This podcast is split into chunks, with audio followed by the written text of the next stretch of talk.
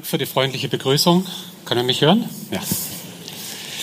Ja. Ähm, großes Thema des heutigen Tages war das Thema Digitalisierung. Und auch wenn hier etwas steht über Führung, Organisation, werde ich jetzt heute in dem Vortrag etwas über HR sagen. Human Resource Management. Ich denke, viele von Ihnen sind zumindest Opfer von Human Resource Management, manche von Ihnen auch Täter. Und uns beschäftigt natürlich die Frage, welche Rolle spielen wir in diesem Kontext aus HR-Sicht? Und da gibt es natürlich ganz verschiedene Perspektiven. Also ich kann sagen, naja, wir digitalisieren unsere Prozesse. Ja, das machen wir eigentlich schon seit 30 Jahren. Ne, die digitale Personalakte, die elektronische Bewerbung und so weiter und so fort. Das haben wir ganz gut im Griff, glaube ich.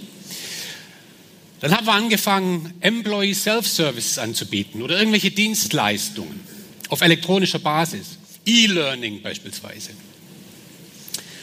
Womit sich viele Unternehmen nun aber beschäftigen, ist die Frage, hm, wenn wir aber jetzt keine Busfahrer mehr benötigen und wenn wir keine Kassierer mehr benötigen, wenn wir keine klassischen Bankberater mehr benötigen, was tun wir dann? Welche Aufgabe haben wir als HR? Und da sehen sich manche so in der Verantwortung, hier so die personalrelevanten Herausforderungen mit zu begleiten. Manchmal würde ich sagen, es geht so ein bisschen darum, auch den Scherbenhaufen wegzuräumen, dieser Art, Change Management und so weiter. Es könnte aber auch sein, dass Sie sagen, nee, uns geht es darum, selber zu gestalten. Also wir als HR, wir veranlassen, dass es den Kassierer nicht mehr gibt. Weil wenn wir das nicht machen, wer macht es dann? Oder Sie sagen, im Zuge der Digitalisierung geht es um sowas wie Agilität, ja, Veränderungsfähigkeit, Resilienz, Innovationskraft. Und wir als HR, wir haben so eine befähigende Aufgabe, nämlich Führung und Organisation, und das sind die Themen, so zu gestalten, so zu unterstützen, dass Agilität möglich wird. Weil Agilität eine Grundvoraussetzung dafür ist, in Zeiten der Digitalisierung überhaupt zu bestehen. Oder Sie als HR agieren als Unternehmer und sagen, okay, welche Prozesse, welche, welche Services, welche Produkte sollen wir zukünftig unseren Kunden anbieten? Wo manche von Ihnen sagen, ja, aber das macht doch nicht HR, das machen doch die anderen. Ja, warum denn nicht? Also, irgendwo auf dem Spektrum zwischen HR für HR, wir beschäftigen uns mit uns selber und digitalisieren in unserem kleinen System, bis hin zu, wir agieren vom Unternehmen aus für Märkte. In diesem Spektrum bewegen sie sich irgendwo. Und jede Box wäre jetzt ein Vortrag für sich. Aber ich möchte mich im heutigen Vortrag auf diesen Teil konzentrieren. So. Und damit ein bisschen klarer ist, worüber wir hier reden, möchte ich mal mit einem kleinen Beispiel beginnen. Es gibt zahlreiche Unternehmen und sehr viele davon sind heute hier in diesem Raum vertreten, die machen in ihrer Personalpraxis Folgendes, nämlich dass die Führungskraft jeden einzelnen Mitarbeiter pro Jahr beurteilen muss. Hm? Im jährlichen Mitarbeitergespräch. Und damit nicht jede Führungskraft jeden Mitarbeiter als Superstar qualifiziert, haben wir eine Verteilungsvorgabe. Und jede Führungskraft ist gezwungen, wenn sie zehn Mitarbeiter hat, zwei als A-Player zu nominieren, sieben als B, ne, ist der Durchschnitt, und mindestens einen als sozusagen der Low-Performer. Egal wie dein Team ist, so musst du das machen. Diese Diskussion ist eine Diskussion, die führen wir seit Jahren im HR. Macht das Sinn? Wenn Sie das machen, dann verhindern Sie Kollaboration. Dann verhindern Sie Teamwork. Dann machen Sie aus Kollegen Wettbewerbern. Und, und, und, und, und, und. Und wenn das stimmt, und wenn es gleichzeitig stimmt, dass Sie sagen, wir wollen mehr Agilität, ja, digitale Transformation und so weiter, dann widersprechen Sie sich. Meine Beobachtung aus, ich weiß nicht, gefühlten 50 Jahren HR, ist, dass wir momentan, das ist eine harte These, der digitalen Transformation in unserem eigenen Unternehmen möglicherweise eher im Wege stehen, als sie zu befähigen. Mit solchen Sachen. Das ist nur ein Beispiel jetzt. Ja? Wir könnten über Anreizsysteme sprechen, wir könnten über Kompetenzmanagement sprechen, wir könnten über tausend Dinge sprechen, über das jährliche Mitarbeitergespräch. Viele Dinge, die Agilität möglicherweise eher verhindern, als sie befähigen. So, warum ist das so? Wo kommen wir her? Es gibt im HR einen klassischen Fehler. Und der Fehler lautet, dass wir immer mit der Lösung beginnen. Wir sagen, hey, hm, lasst uns doch das jährliche Mitarbeitergespräch einführen. Eine Mitarbeiterbefragung, alle zwei Jahre, das wäre doch toll. Und dann sagen, ja, genau, ja, das wäre mal echt cool. Ja. Die Leute fragen, einmal im Jahr mit den Reden, das, da kann niemand was dagegen haben. So, und dann sagen wir, okay, ja, machen wir. Schön, haben wir schon mal die Lösung. Dann denken wir über das Design nach. Ja, wie machen wir das denn jetzt? Welche Felder brauchen wir? Welches Formular? Wie oft machen wir das? Wer kriegt einen Bericht? So, und jetzt passiert Folgendes. Und das ist eine Erfahrung, die kann, von der kann jeder Personaler hier im Raum Geschichten erzählen. Jetzt passiert Folgendes. Die Führungskräfte finden das nicht immer ganz so toll. Ja? Und jetzt brauchen wir Change Management und müssen die Führungskräfte überzeugen, doch, doch, Herr Jürgen, das ist echt gut, das ist wichtig, weißt du. So.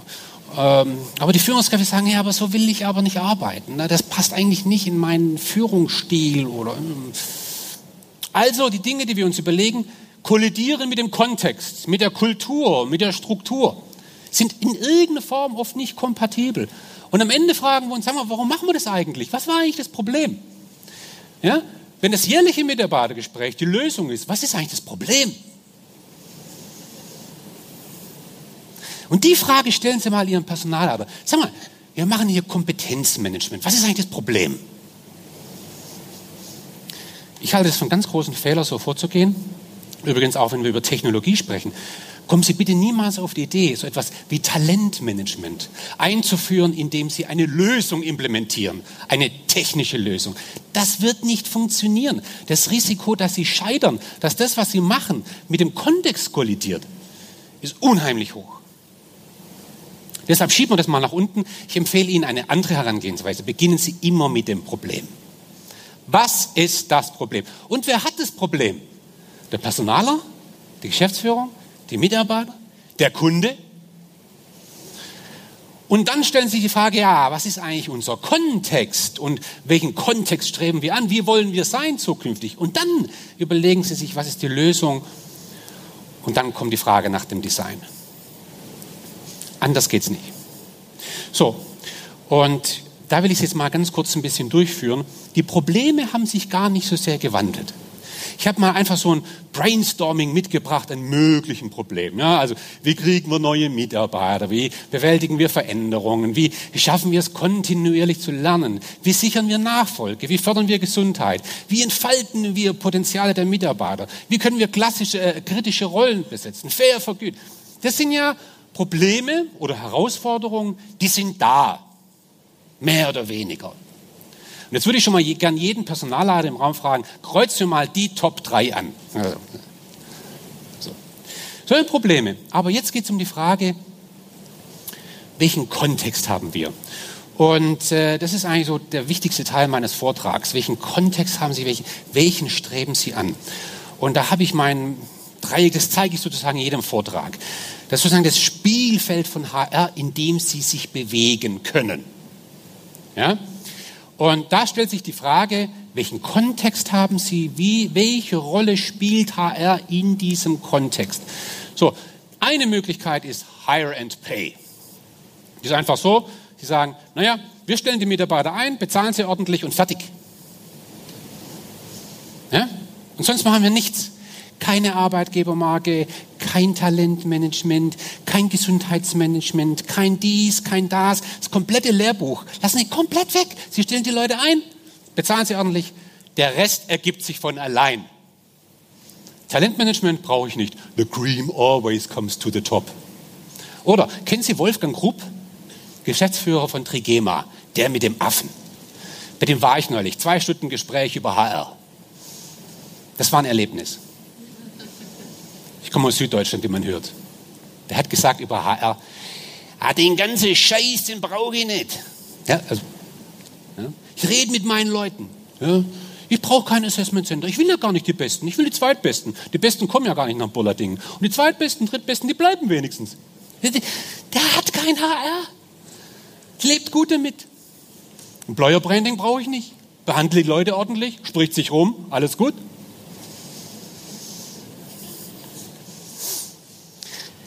Damit fühlen sich viele Unternehmen nicht ganz so wohl. Ja, deshalb wandern wir jetzt von links nach rechts.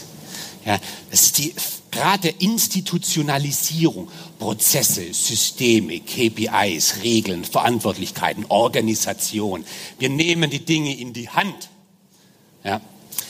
Und jetzt sind in der Vergangenheit viele Unternehmen in die rechte obere Ecke marschiert. Ich nenne das zentrale Planung und Steuerung. Ein sehr hierarchisches, statisches Verständnis von Personalmanagement. Um Ihnen einfach mal kurz so einen, so einen Eindruck zu liefern, was das bedeutet. Der Grundsatz dieses Ansatzes ist es, der richtige Mitarbeiter zum richtigen Zeitpunkt am richtigen Platz. Dafür sorgen wir. Wir HR. Das ist unsere Aufgabe. Richtig Mitarbeiter reinholen, entwickeln, positionieren, versetzen. Wir steuern die Dinge, wir planen die Dinge aus einer zentralen Instanz heraus. Wir sind die übergreifende Intelligenz, bewaffnet mit einem umfassenden System, das uns dazu befähigt, genau das zu tun. Und das sieht in der Praxis so aus. Hier haben wir eine Hierarchie. Und jetzt fangen wir erstmal an und sagen, das Erste, was wir brauchen, ist ein Kompetenzmodell. Ja, wir definieren also Kompetenzen, Teamfähigkeit, Problemlösefähigkeit, strategisches Denken, die ganzen Sachen. Ja. Und äh, damit man objektiv mit diesen Kompetenzen umgehen kann, braucht es sogenannte Verhaltensanker. Da ist also immer schön beschrieben, anhand von Beispielen, was bedeutet Level 1, was bedeutet Level 2, was bedeutet Level 3 und 4. Das ist schon relativ komplex jetzt. Ne? Parallel bauen wir eine Jobarchitektur, wo wir sagen, okay, was für Jobs haben wir eigentlich im Unternehmen? Marketing, Produktion, Vertrieb, Einkaufen und, und verschiedene Levels und so weiter. Und der ganze Katalog der unterschiedlichen Jobs, die wir haben. Das Ganze verheiraten wir und entwickeln sogenannte Stellenprofile, sodass ich immer genau sagen kann, aha, Senior-Einkäufer hat folgende Kompetenzen auf folgendem Niveau. Der Marketing-Expert, bei dem, das Ganze nennen wir Kompetenzmanagement. Daraus können wir jetzt Stellenbeschreibungen ableiten, per Knopfdruck manchmal. Jetzt ordnen wir diese Stellenprofile den verschiedenen Positionen zu. Damit ich genau sagen, in der Position ist ein Produktionsleiter, deshalb hat er folgende Anforderungen. Das ist jetzt bis jetzt ja nur blanke Theorie. Jetzt brauche ich auch noch die Mitarbeiter. Ja, die kriege ich über eine Stellenausschreibung, die ich aus den Stellenprofilen ableite. Jetzt kommen die Mitarbeiter und jeder Mitarbeiter hat sein eigenes Mitarbeiterprofil. Das hoffentlich mit dem Stellenprofil übereinstimmt. Der richtige Mitarbeiter zum richtigen Platz. Oben habe ich eine Strategie. Und wenn ich eine Strategie habe, habe ich so etwas wie eine strategische Personalbedarfsplanung. Also ich weiß, in fünf Jahren, wie viele Leute brauche ich mit welchen Kompetenzen, an welcher Stelle. Damit die Strategie funktioniert, brauche ich eine Balance Scorecard, wo ich Ziele ableiten kann. Was bedeutet das jetzt für Prozesse, People, Finance, Finance äh, und nochmal was vergessen? Customer. Das kaskadiere ich von oben bis ganz nach unten. Das erfordert Kommunikation. Diese Kommunikation findet statt im jährlichen Mitarbeitergespräch, wo jede Führungskraft mit jedem einzelnen Mitarbeiter klärt, was sind deine Ziele in den nächsten zwölf Monaten, was war deine Leistung in den vergangenen, was sind deine Kompetenzen, wo sind deine Lernbedarfe. Also ein Ergebnis mindestens aus dem jährlichen Mitarbeitergespräch sind individuelle Entwicklungspläne. Pläne. Ich habe nicht nur die Entwicklungspläne, wie gesagt, sondern auch eine Leistungsbeurteilung. Zu der kommt noch die Potenzialbeurteilung hinzu. Das ist eine wesentliche Grundlage für sogenannte Talent Reviews, ja, wo jetzt High Potentials identifiziert werden, die mit viel Potenzial und viel Leistung. Die schiebe ich jetzt erstmal ein 360-Grad-Feedback. oder durch ein Potenzialassessment. Um mal genauer zu verstehen, was sind jetzt von jedem einzelnen High Potential die Stärken und die Schwächen und die Präferenzen und so weiter und so fort. Das brauche ich, um sie dann auf vordefinierte, klar beschriebene Karrierepfade aufzugleisen.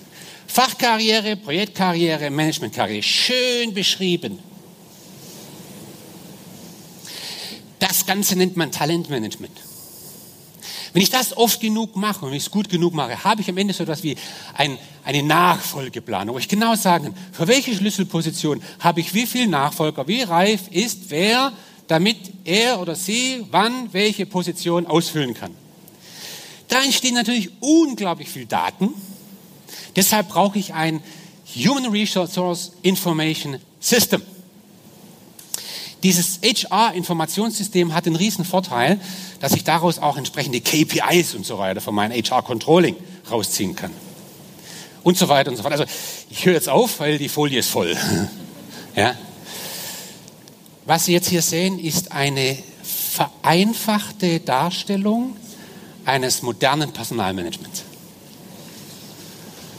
Da fehlt das meiste noch. Da fehlt zum Beispiel Stellenbewertung, Gehaltsstrukturen, das ganze Thema Lernen, Bindung und so weiter und so fort. Also hätten wir mal noch beliebig ausbauen können. So, meine Damen und Herren, jetzt mache ich mir Sorgen. Jetzt mache ich mir Sorgen. Was Sie hier sehen, ist natürlich ein, ein, ein Verständnis von Human Resource Management, das zu der ganzen Komplexität und Unsicherheit, die wir ja schon haben, VUCA, wo wir jetzt noch eine ordentliche Portion Kompliziertheit obendrauf setzen. Und wo die Führungskräfte und die Mitarbeiter sagen, sorry, aber das kapiere ich nicht mehr. Das ist möglicherweise nicht mehr ganz hilfreich. So, ich stelle hinter diese ganze Geschichte mittlerweile, so viel Mühe uns es gekostet hat, das einzuführen, ein riesengroßes Fragezeichen. Die Vorstellung ist, dass die Welt immer noch so ist wie früher. Da haben wir Stellen, haben Führungskräfte und so weiter. Und wenn mal einer ausfällt, wissen wir genau, was wir brauchen. Der richtige Mitarbeiter zum richtigen Zeitpunkt am richtigen Platz.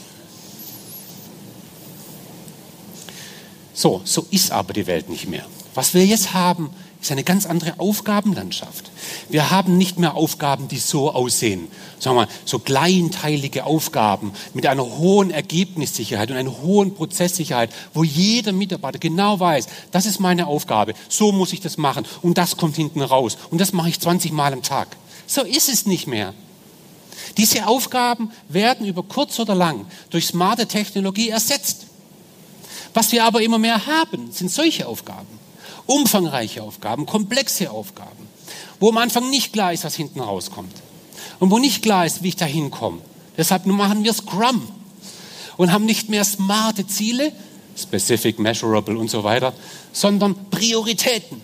Und zwar sind es keine individuellen Prioritäten, sondern gemeinschaftliche Prioritäten.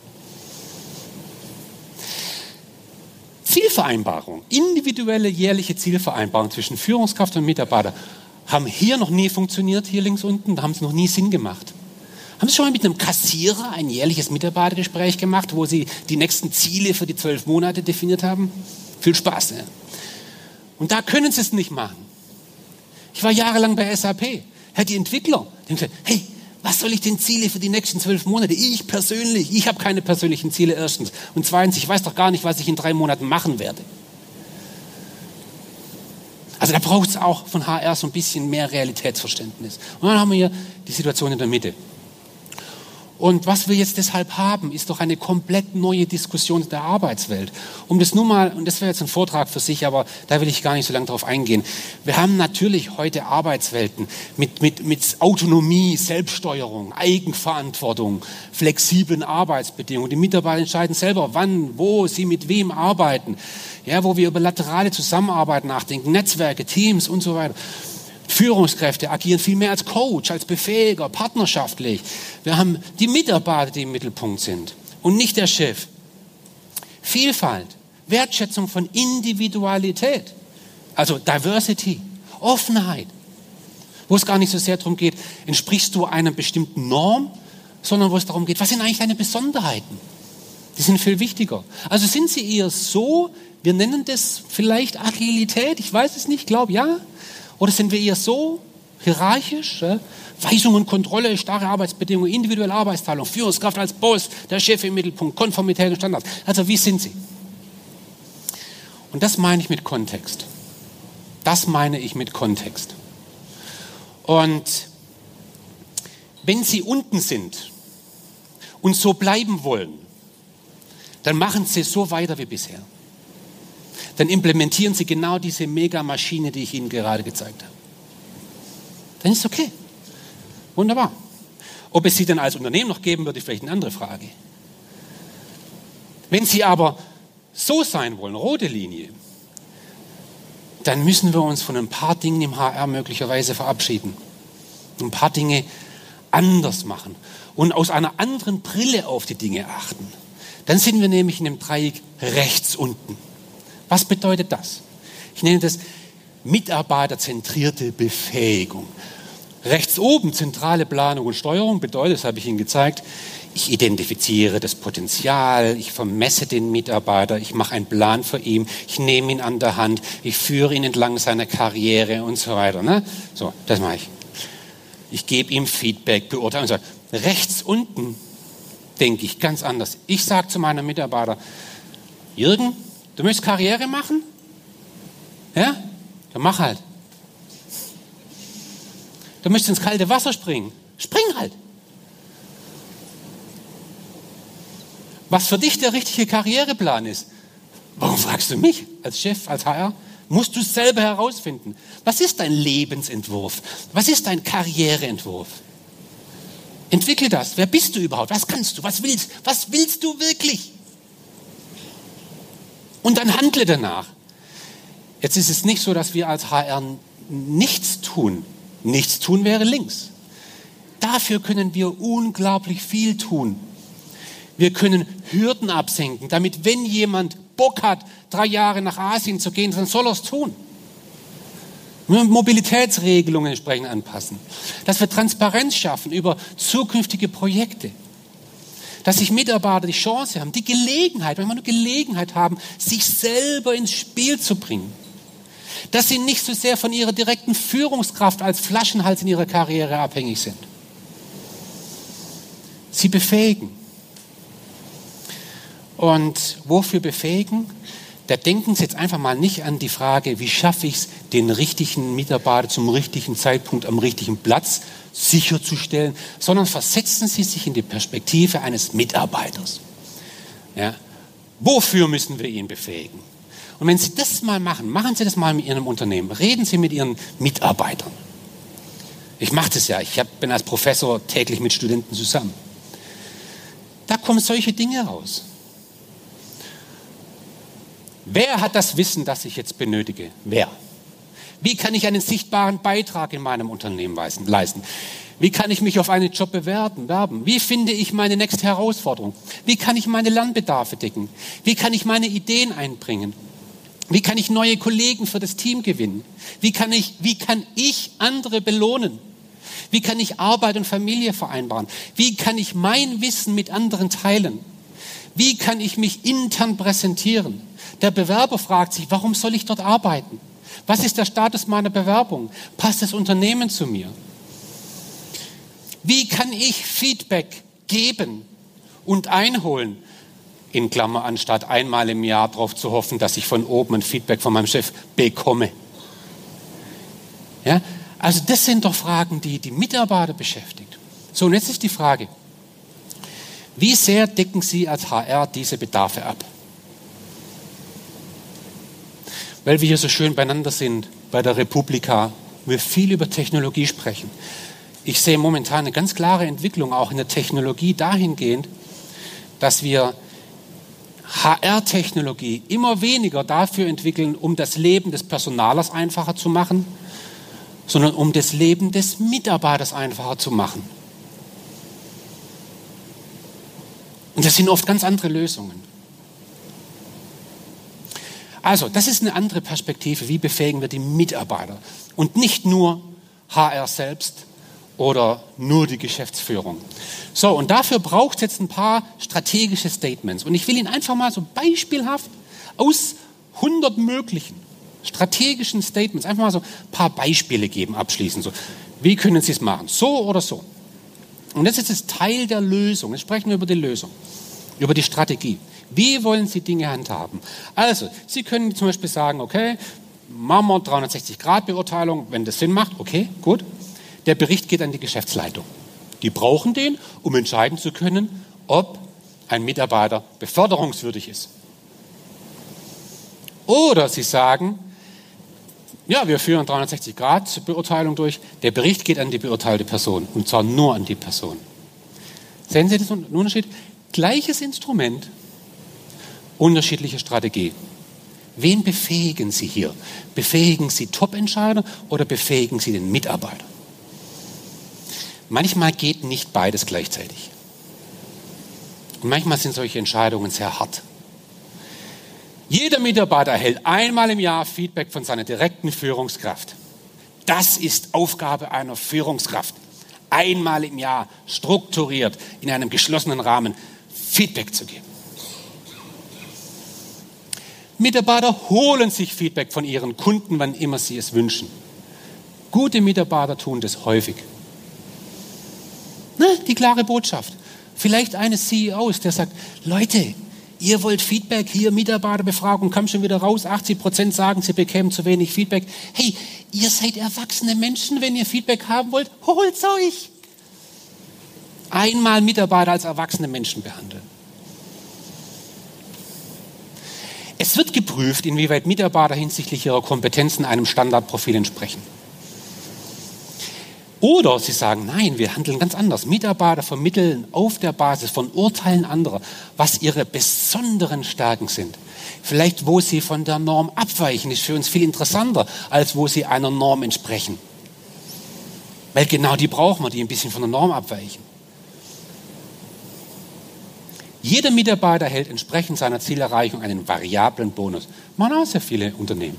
Oder sie sagen, Teams erhalten aufgrund gemeinsamer Erfolgen einen variablen Bonus. Was ist Ihre Strategie? Und wenn ich solche Dinge mache in Workshops mit Unternehmen, dann, dann, dann haben wir harte Diskussionen. So oder so. Und die Frage ist wirklich immer, was ist das Problem? Welchen Kontext streben wir an? Welchen Kontext haben wir? Wenn wir hierarchisch sind, dann machen wir eher links. Wenn wir agil sind, vielleicht eher rechts. Letztes Beispiel. Talente werden von übergeordneten Führungskräften identifiziert. Anschließend werden ihnen besondere Herausforderungen zugewiesen. Jürgen, wir haben über dich gesprochen. Wir glauben in dich. Bist ein High Potential. Glückwunsch. So, und was jetzt? Wir schicken dich nach Singapur. Ja, so laut's doch, oder? Ein Talent ist, wer sich eigenständig ins Spiel bringt und aus eigenem Antrieb heraus bereit ist, Verantwortung zu übernehmen.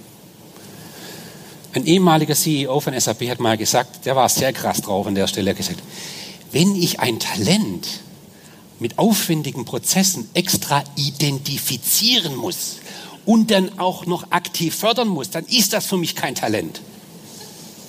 Naja, im Sport wird man das auch nicht ganz so sehen. Aber wie denken Sie? Wie wollen Sie denken? Links oder rechts? Ich glaube, das sind die brennenden Fragen im HR dieser Zeit. So, das heißt einfach, um es mal kurz zusammenzufassen. Beginnen Sie mit dem Problem.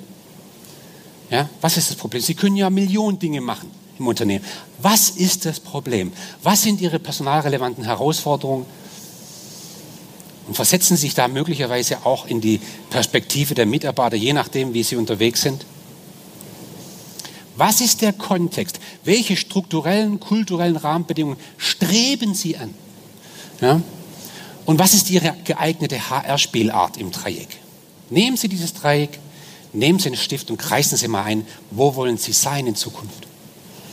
Und dann denken Sie über Lösungen nach. Und da geht es wirklich um Ihre HR-Schlüsselthemen, um, um die Frage, wie wollen Sie spielen? Linke Seite, rechte Seite. Und erst dann reden wir über das Design. Welche Prozesse brauchen wir? Welche Systeme? Vielleicht brauchen wir KPIs. Wer braucht die KPIs? Welche Verantwortlichkeiten? Diese Roadmap empfehle ich Ihnen. Ich hoffe, ich konnte Sie so ein kleines bisschen verstören. Ich hoffe aber auch, dass ich Ihnen so ein bisschen eine Inspiration mitgeben konnte und bedanke mich ganz herzlich für Ihre Aufmerksamkeit. Vielen Dank.